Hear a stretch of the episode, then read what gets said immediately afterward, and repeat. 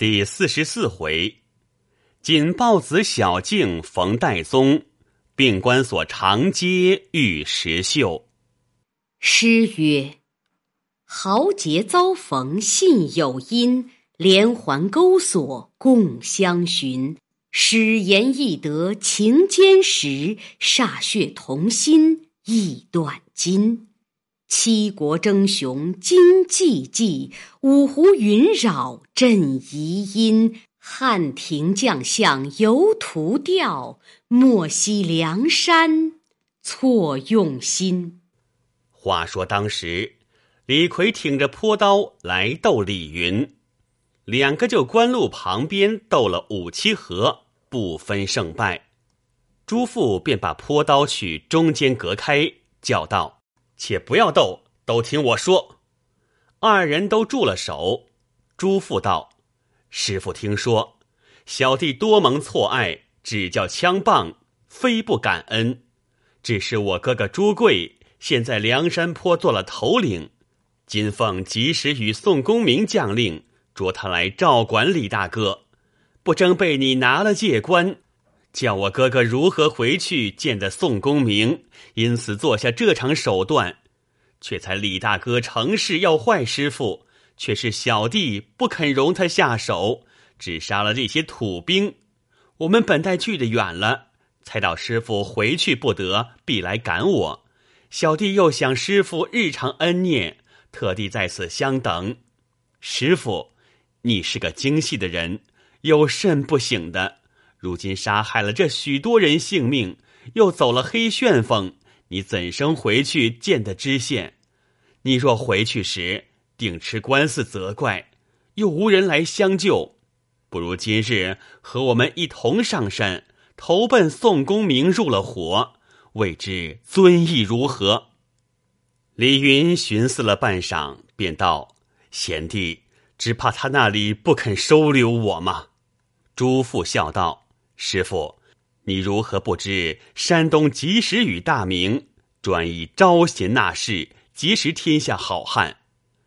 李云听了，叹口气道：“闪得我有家难奔，有国难投，只喜得我又无妻小，不怕吃官司拿了，只得随你们去修。”李逵便笑道：“我哥哥，你何不早说？”便和李云减服了。这李云不曾娶老小，亦无家当，当下三人合作一处来赶车子。半路上朱贵接见了，大喜。四丑好汉跟了车仗便行，余路无话。看看相近梁山坡，路上又迎着马林、郑天寿都相见了，说道。朝宋二头领又差我两个下山来探听你消息，今既见了，我两个先去回报。当下二人先上山来报知。次日，四丑好汉带了诸副家眷，都至梁山坡大寨聚义厅来。朱贵向前，先引李云拜见朝宋二头领，相见众好汉，说道。此人是沂水县都头，姓李名云，绰号青眼虎。此后，朱贵引朱父参拜众位，说道：“这是舍弟朱父，绰号笑面虎。”都相见了。李逵诉说娶娘至夷岭，被虎吃了，因此杀了四虎。又说贾李逵捡镜被杀一事，众人大笑。朝宋二人笑道：“被你杀了四个猛虎，今日山寨里又添的两个活虎上山，正宜作庆。”众多好汉大喜，便叫杀羊宰牛，做筵席庆贺。两个新到头领，晁盖便叫去左边白胜上手坐定。吴用道：“近来山寨十分兴旺。”感得四方豪杰望风而来，皆是二公之德也，众兄弟之福也。然是如此，还请朱贵仍复掌管山东酒店，替回实用侯见。诸父老小另拨一所房舍居住。母今山寨事业大了，非同旧日，可再设三处酒馆，专一探听吉凶事情，往来议事上山。如若朝廷调遣官兵补道，可以报知如何进兵，好做准备。西山地面广阔，可令同为同盟弟兄两个带领十数个伙伴那里开店，令李立。带十数个伙家去山南边那里开店，令石勇也带十来个伴当去北山那里开店，仍复都要设立水亭号舰接应船只，但有缓急军情飞捷报来。山前设置三座大关，专令杜迁总行守把，但有一应差委不许调遣，早晚不得擅离。又令陶宗旺把总监工，掘港岔、修水路、开河道、整理碗子成员，筑笔山前大路。他原是庄户出身，修理酒罐。令蒋敬掌管库藏仓廒，支出纳入积万累千，精通书算。令萧让设置寨中寨外。山上山下三关把隘，许多行仪官房文约，大小头领号数。凡令金大圣刊造雕刻一应兵符印信牌面等项，令侯建营造衣袍铠甲五方旗号等件，令李云建造梁山坡一应房舍厅堂。令马林监管修造大小战船，令宋万、白胜去金沙滩下寨，令王矮虎、郑天寿去鸭嘴滩下寨，令暮春、朱富管收山寨钱粮，吕方、郭盛于聚义厅两边耳房安歇，令宋清专管盐宴，都分拨已定，沿袭了三日。不在话下。梁山坡自此无事，每日只是操练人马，教演武艺。水寨里头领都教习驾船覆水，船上厮杀，亦不在话下。忽一日，宋江与晁盖、吴学究并众人闲话道：“我等弟兄众位，今日都共聚大义。”只有公孙一清不见回还，我想他回冀州探母参师，七月百日便回，今经日久，不知信息，莫非昧信不来？可烦戴宗兄弟与我去走一遭，探听他虚实下落，如何不来？戴宗道：“愿往。”宋江大喜，说道。只有贤弟去得快，旬日便知信息。当日戴宗别了众人，次早打扮做个成局，下山去了。但见虽为走卒，不占军班，一生常作异乡人，两腿欠他行路债。寻常结束，青山皂带系其身。敢趁城途，信龙文书常爱护；监司出身，造花藤帐挂宣牌；帅府行军，加棒黄旗书令字。家居千里，日不宜时，便道听街。紧急军情，时不过客，不为宣献。早向山东参蜀米，晚来魏府吃鹅梨。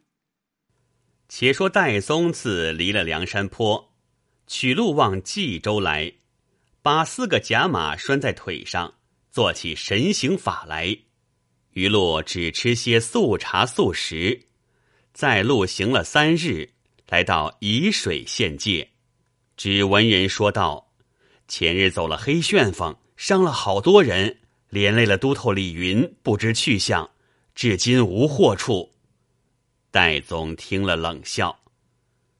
当日正行之次，只见远远的转过一个人来，看见了戴宗走得快，那人立住了脚，便叫一声：“神行太保！”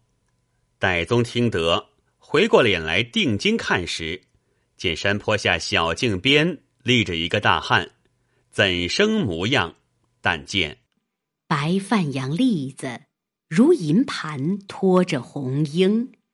皂团领战衣似翡翠，围成锦绣；搭脖丝绦缠裹肚，腿绷护膝衬翁鞋。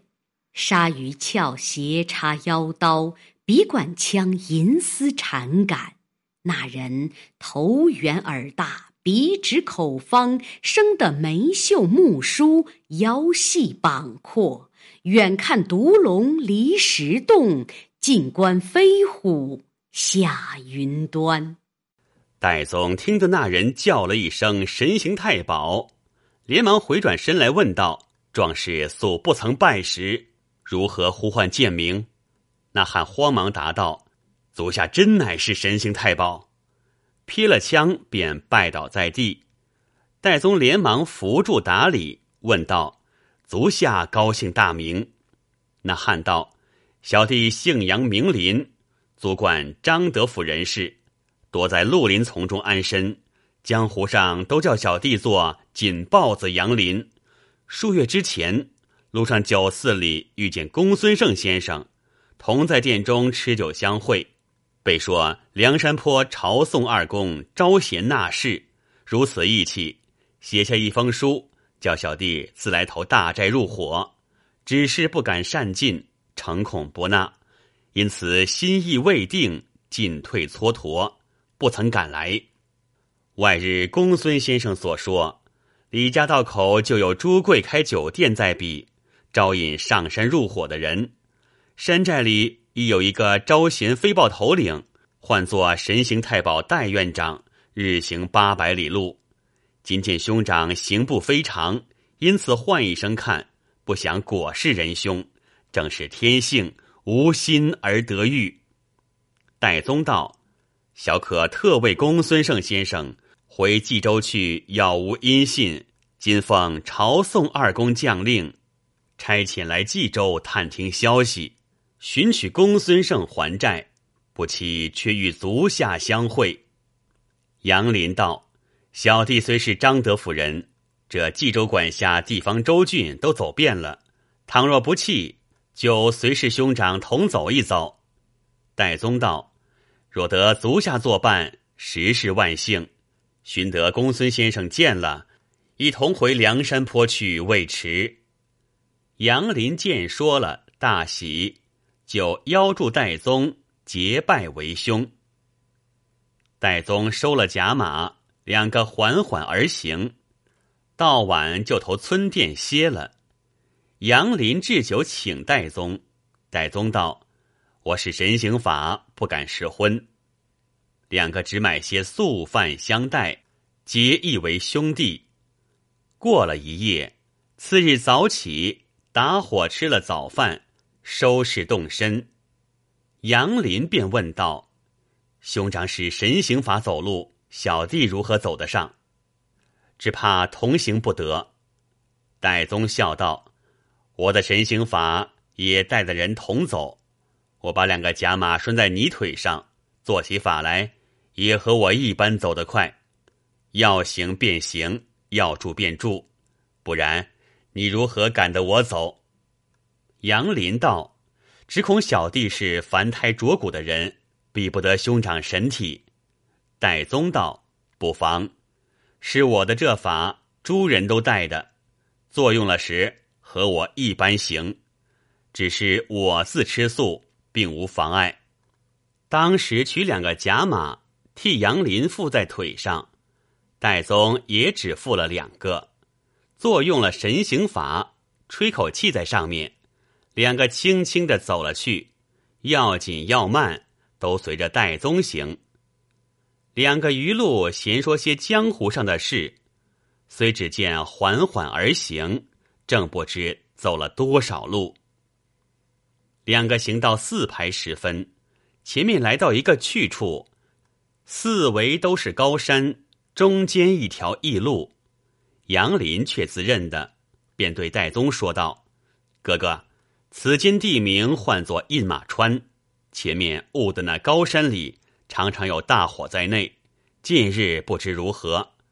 因为山势秀丽，水绕峰环，因此唤作印马川。”两个正来到山边过，只听得“呼”的一声锣响，战鼓乱鸣，走出一二百小喽啰，拦住去路。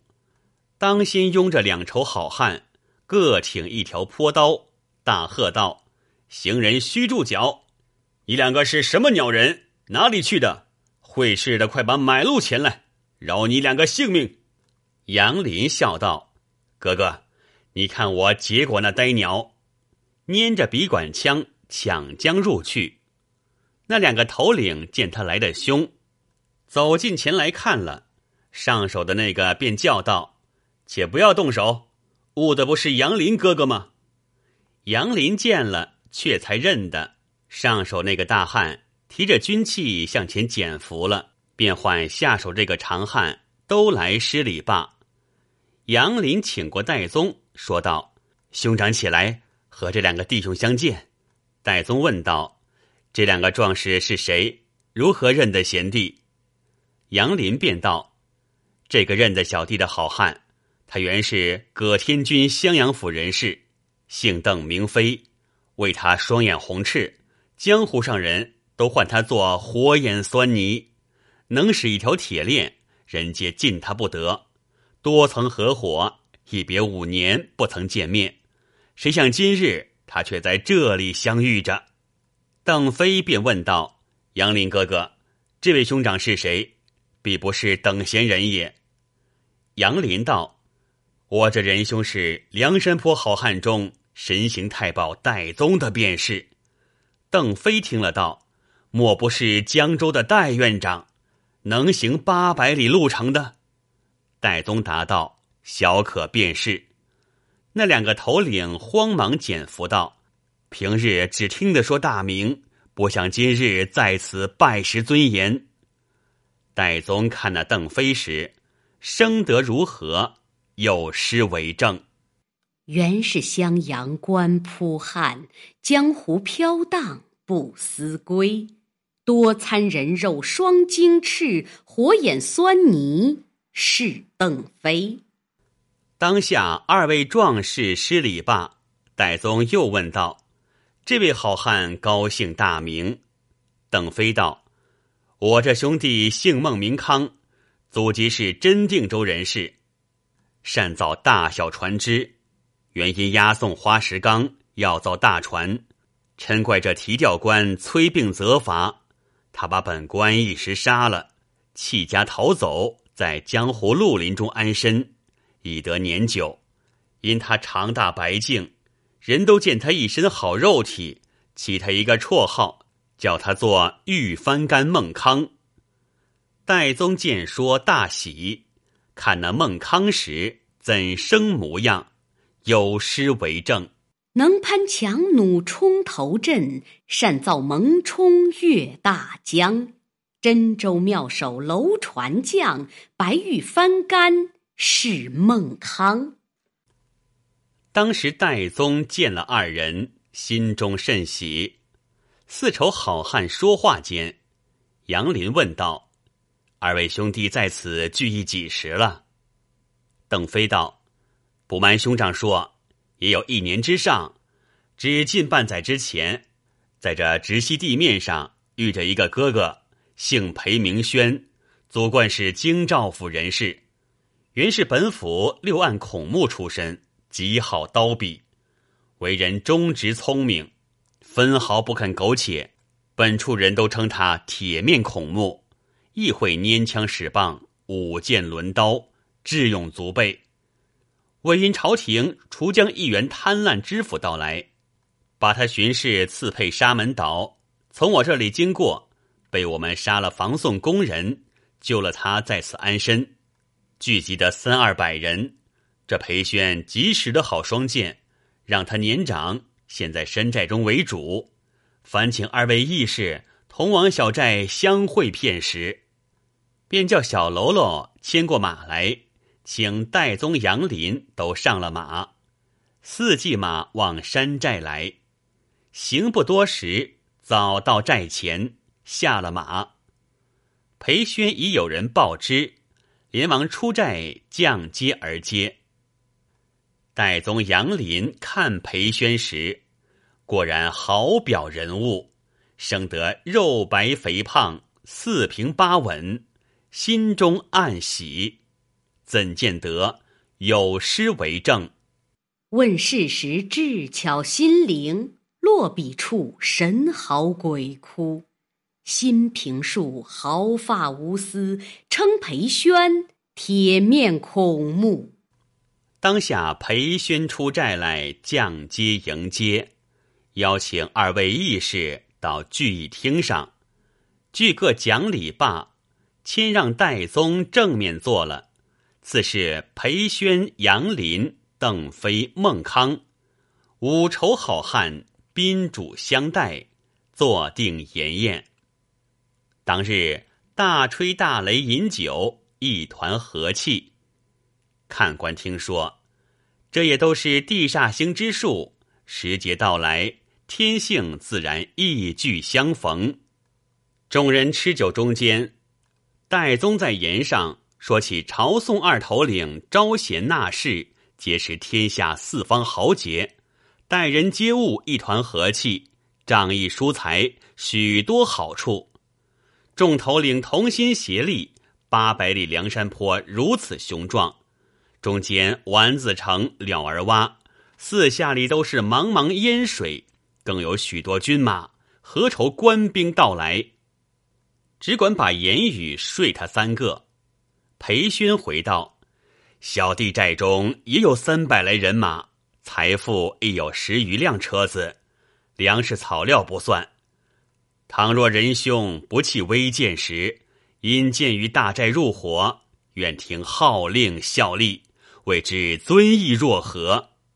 戴宗大喜道：“朝宋二公待人接纳，并无异心，更得诸公相助，如锦上添花。若国有此心，便可收拾下行李，待小可和杨林去冀州见了公孙胜先生回来，那时。”一同扮作官军，星夜前往。众人大喜。酒至半酣，一去后山断金亭上看那印马川景致，吃酒。端地好个印马川，但见一望茫茫野水，周回隐隐青山。几多老树映残霞，数片彩云飘远秀。荒田寂寞，应无稚子看牛，古渡凄凉，哪得昔人印马？只好强人安寨栅，偏以好汉展旌旗。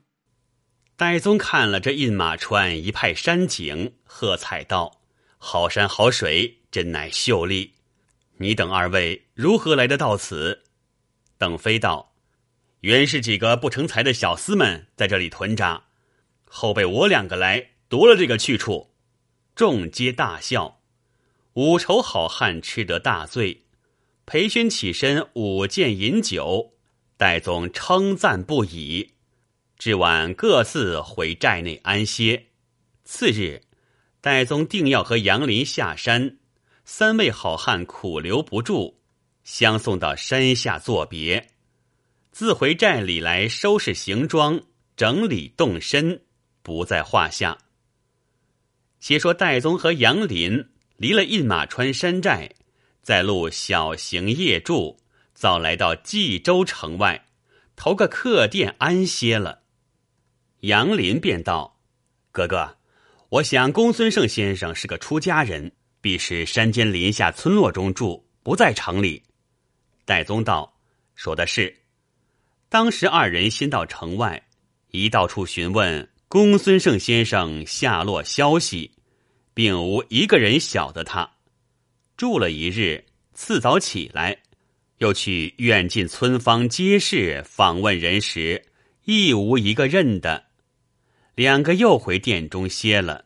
第三日，戴宗道：“敢怕城中有人认得他。”当日和杨林却入冀州城里来寻他。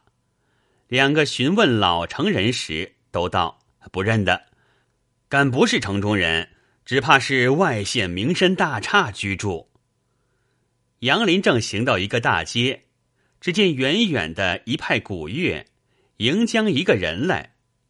戴宗、杨林立在街上看时，前面两个小牢子，一个驮着许多礼物花红，一个捧着若干缎子彩增之物，后面青罗伞下罩着一个压玉柜子。那人生的好表人物，露出蓝靛般一身花绣，两眉入鬓，凤眼朝天，淡黄面皮。细细有几根孜然。那人祖贯是河南人士，姓杨名雄，因跟一个叔伯哥哥来冀州做知府，一向流落在此。续后一个新任知府却认得他，因此就参他做两院押狱，兼充侍曹行刑柜子。因为他一身好武艺，面貌微黄。以此人都称他做病关索杨雄，有一首临江仙词，单道着杨雄好处。但见两臂雕青娟嫩玉，头巾环眼嵌玲珑，鬓边爱插翠芙蓉，背心书贵字，山串染猩红。问事厅前成手段，行刑处刀立如风。微黄面色细眉浓，人称病关索，好汉是杨雄。当时杨雄在中间走着，背后一个小牢子擎着鬼头把法刀，原来才去是心里觉醒了回来。众相识，与他挂红贺喜，送回家去。正从戴宗、杨林面前迎将过来，一簇人在路口拦住了把盏。只见侧手小路里又撞出七八个军汉来，围头的一个叫踢沙杨张宝，这汉是冀州守御城池的军，带着这几个都是城里城外。时常讨闲钱使的破落户汉子，官司累次，奈何他不改？未见杨雄原是外乡人来冀州，有人惧怕他，因此不怯气。当日正见他赏赐得许多断匹，带了这几个没头神，吃得半醉，却好赶来要惹他。又见众人拦住他，在路口把盏。那张宝拨开众人，钻过面前，叫道：“节己拜义。”杨雄道：“大哥来吃酒。”张宝道：“我不要吃酒，我特来向你借百十贯钱使用。”杨雄道：“虽是我认的大哥，不曾钱财相交，如何问我借钱？”张宝道：“你近日诈得百姓许多财物。”如何不借我些？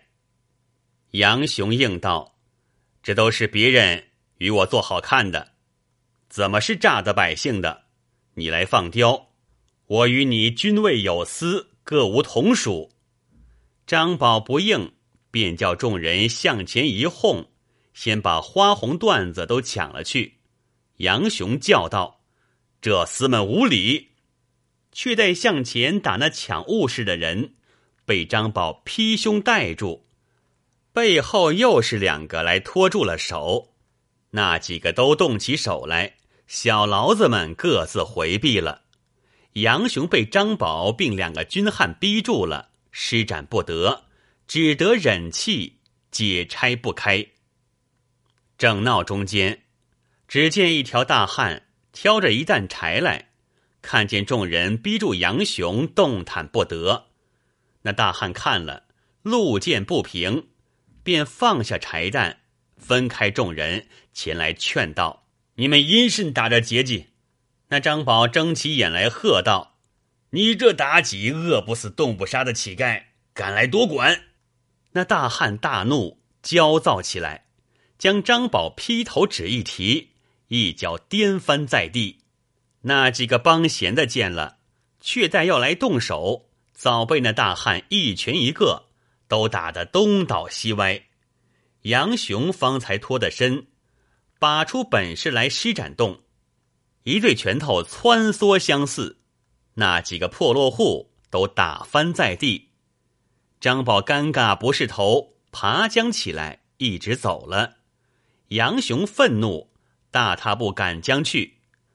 张宝跟着抢包袱的走，杨雄在后面追着，赶转小巷去了。那大汉兀自不歇手，在路口寻人厮打。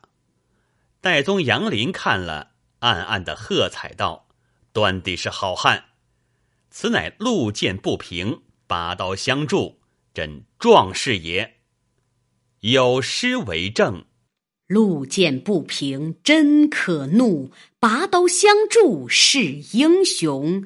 那堪石秀真豪杰，慷慨相投入火中。”当时戴宗杨林向前邀住，劝道：“好汉，且看我二人薄面，且罢休了。”两个把他扶劝到一个巷内。杨林替他挑了柴担，戴宗挽住那汉手，邀入酒店里来。杨林放下柴担，同到阁里面。那大汉插手道：“敢蒙二位大哥解救了小人之祸。”戴宗道：“我弟兄两个也是外乡人，因见壮士仗义之心，只恐足下拳手太重，误伤人命，特地做这个出场，请壮士酌三杯。”到此相会，结义则个。那大汉道：“多得二位仁兄拆解小人这场，却又蒙赐酒相待，实是不当。”杨林便道：“四海之内皆兄弟也，有何伤乎？且请坐。”戴宗相让，那汉哪里肯见上？戴宗、杨林一带坐了，那汉坐于对席。叫过酒保，杨林身边取出一两银子来，把与酒保道：“不必来问，但有下饭，只顾买来与我们吃了，一发总算。”酒保接了银子去，一面铺下菜蔬果品、暗酒之类。三人饮过数杯，戴宗问道：“壮士高姓大名，贵乡何处？”那汉答道。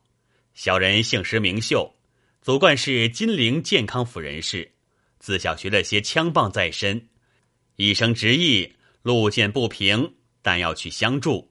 人都唤小弟做拼命三郎，因随叔父来外乡贩洋马卖，不想叔父半途亡故，消折了本钱，还乡不得，流落在此冀州卖柴度日。既蒙拜时，当以实告。戴宗道：“小可两个因来此间干事，得遇壮士，如此豪杰，流落在此卖柴，怎能够发迹？不若挺身江湖上去，做个下半世快乐也好。”石秀道：“小人只会使些枪棒，别无甚本事，如何能够发达快乐？”戴宗道：“这般时节，认不得真，一者朝廷不明。”二乃奸臣闭塞，小可一个薄食，因一口气，去投奔了梁山坡宋公明入伙。如今论秤分金银，换套穿衣服，只等朝廷招安了，早晚都做个官人。石秀叹口气道：“小人便要去，也无门路可进。”戴宗道：“壮士若肯去时，小可可以相见。”石秀道：“小人不敢拜问二位官人贵姓。”戴宗道：“小可姓戴名宗，兄弟姓杨名林。”石秀道：“江湖上听得说个江州神行太保，莫非正是足下？”戴宗道：“小可便是。”叫杨林身边包袱内取一锭十两银子，送与石秀做本钱。石秀不敢受，再三谦让，方才收了。作谢二人藏在身边，才知道他是梁山坡神行太保。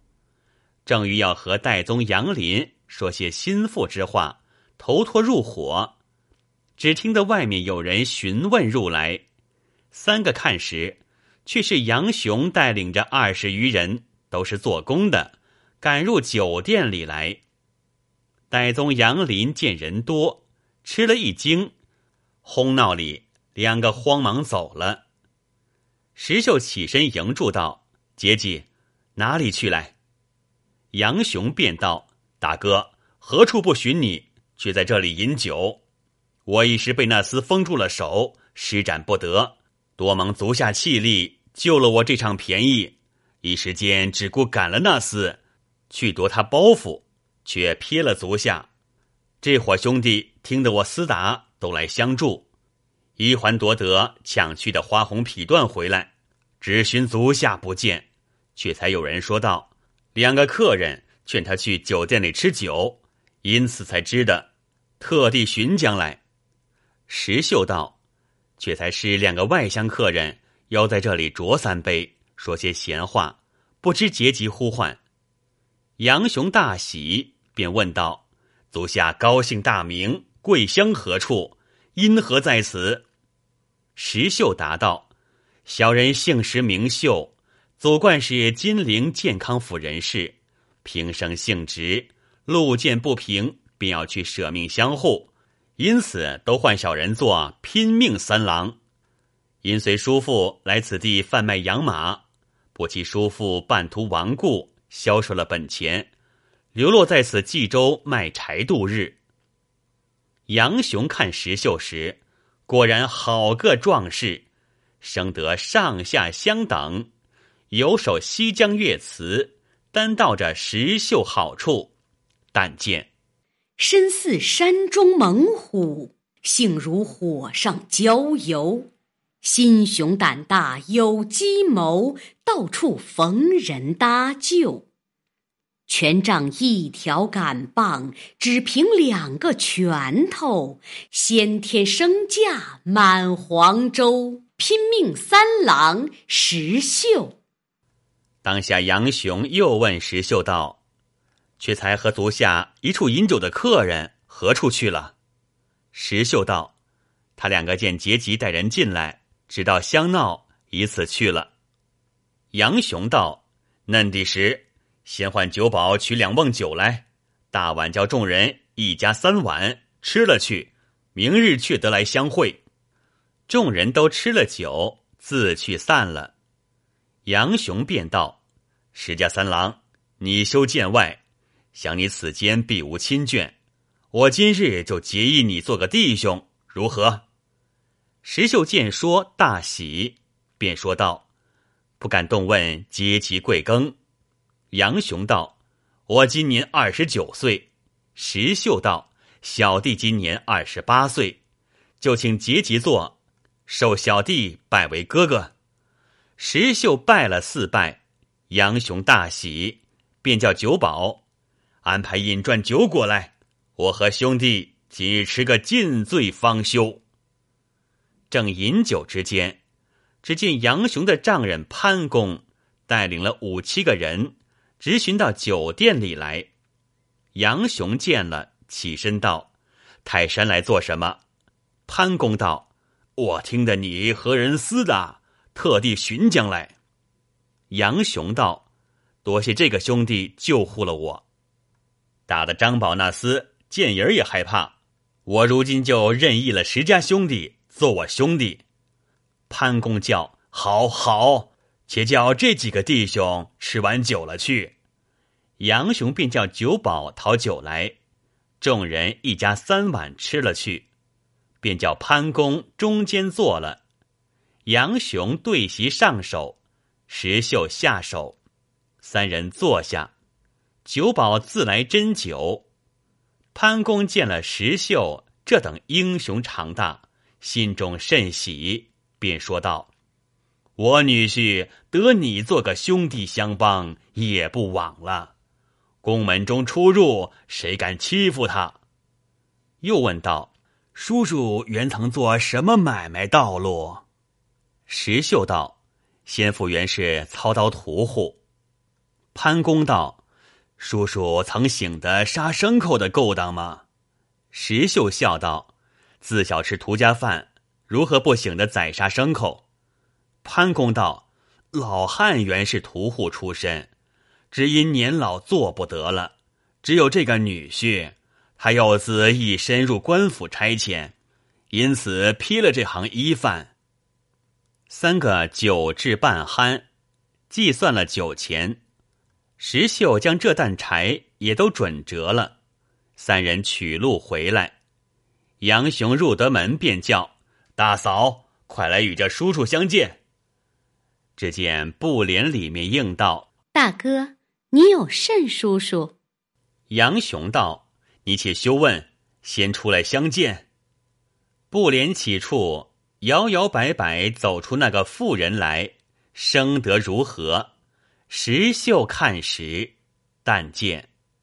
黑枕枕鬓儿，细弯弯眉儿，光溜溜眼儿，香喷喷口儿，直拢拢鼻儿，红乳乳腮儿，粉莹莹脸儿，青袅袅身儿，玉纤纤手，一捻捻腰，软浓浓肚，翘尖尖脚，花簇簇鞋，肉奶奶胸，白生生腿儿。更有一件，窄秋秋、紧抽抽、红鲜鲜、黑稠稠，正不知是什么东西。有诗为证：“二八佳人体似酥，腰间仗剑斩渔夫。虽然不见人头落，暗里教君骨髓枯。”原来那妇人是七月七日生的。因此，小字唤作巧云。先嫁了一个丽媛，是冀州人，唤作王押司。两年前身故了，方才晚嫁的杨雄，未及一年夫妻。石秀见那妇人出来，慌忙向前施礼道：“嫂嫂，请坐。”石秀便拜。那妇人道：“奴家年轻。”如何敢受礼？杨雄道：“这个是我今日新任意的兄弟，你是嫂嫂，可受半礼。”当下石秀推金山倒玉柱，拜了四拜。那妇人还了两礼，请入来里面坐地，收拾一间空房，叫叔叔安歇，不在话下。过了一宿。话休繁叙，次日，杨雄自出去应当官府，吩咐家中道：“安排石秀衣服金泽。”客店内有些行李包裹，都叫去取来杨雄家里安放了。却说戴宗杨林自酒店里看见那伙做工的入来寻访石秀，闹哄里两个字走了。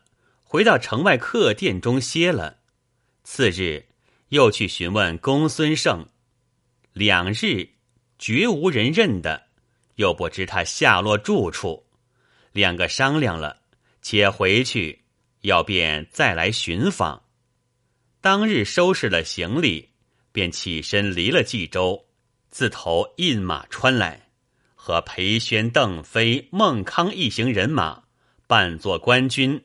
星夜往梁山坡来，戴宗要见他功劳，又纠合得许多人马上山。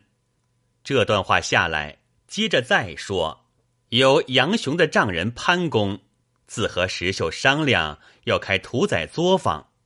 潘公道：“我家后门头是一条断路小巷，又有一间空房在后面，那里井水又便，可做作坊。”就叫叔叔做房安歇在里面，又好照管。石秀见了，也喜端地便意。潘公再寻个旧时熟识副手，只央叔叔掌管账目。石秀应承了，叫了副手，便把大青大绿装点起肉案子、水盆、垫头，打磨了许多刀杖，整顿了肉案，打病了作坊猪圈，赶上十数个肥猪，选个吉日开张肉铺。众邻舍亲戚都来挂红贺喜，吃了一两日酒。杨雄一家得石秀开了店，都欢喜，自此无话。一向潘公石秀自做买卖，不觉光阴迅速，又早过了两个月有余。时值秋残冬到，石秀里里外外身上都换了新衣穿着。石秀一日早起五更，出外县买猪。三日了，方回家来。只见铺店不开，却到家里看时，肉案店头也都收过了，刀杖家伙亦藏过了。石秀是个精细的人，看在肚里便醒得了，自心中忖道：“常言，人无千日好，花无百日红。哥哥自出外去当官，不管家事。”必然嫂嫂见我做了这些衣裳，一定背后有说话；又见我两日不回，必有人搬口弄舌，想是疑心不做买卖。我休等他言语出来，我自先辞了，回乡去休。自古道，哪得长远心的人？石秀已把猪赶在圈里，却去房中换了脚手，收拾了包裹行李。细细写了一本清账，从后面入来。潘公已安排下些素酒食，请石秀坐定吃酒。潘公道：“叔叔远出劳心，自赶猪来辛苦。”石秀道：“理当。账账且收过了这本明白账目，若上面有半点私心，天地诛灭。”潘公道。叔叔何出此言，并不曾有个甚事。石秀道：“小人离乡五七年了，今欲要回家去走一遭，特地交还账目。今晚辞了哥哥，明早便行。”潘公听了，大笑起来，道：“叔叔诧异，你且住，听老汉说。”那老子言无数句。话不易习，有分教。报恩壮士提三尺，破戒沙门丧九泉。毕竟潘公对石秀说出甚言语来，且听下回分解。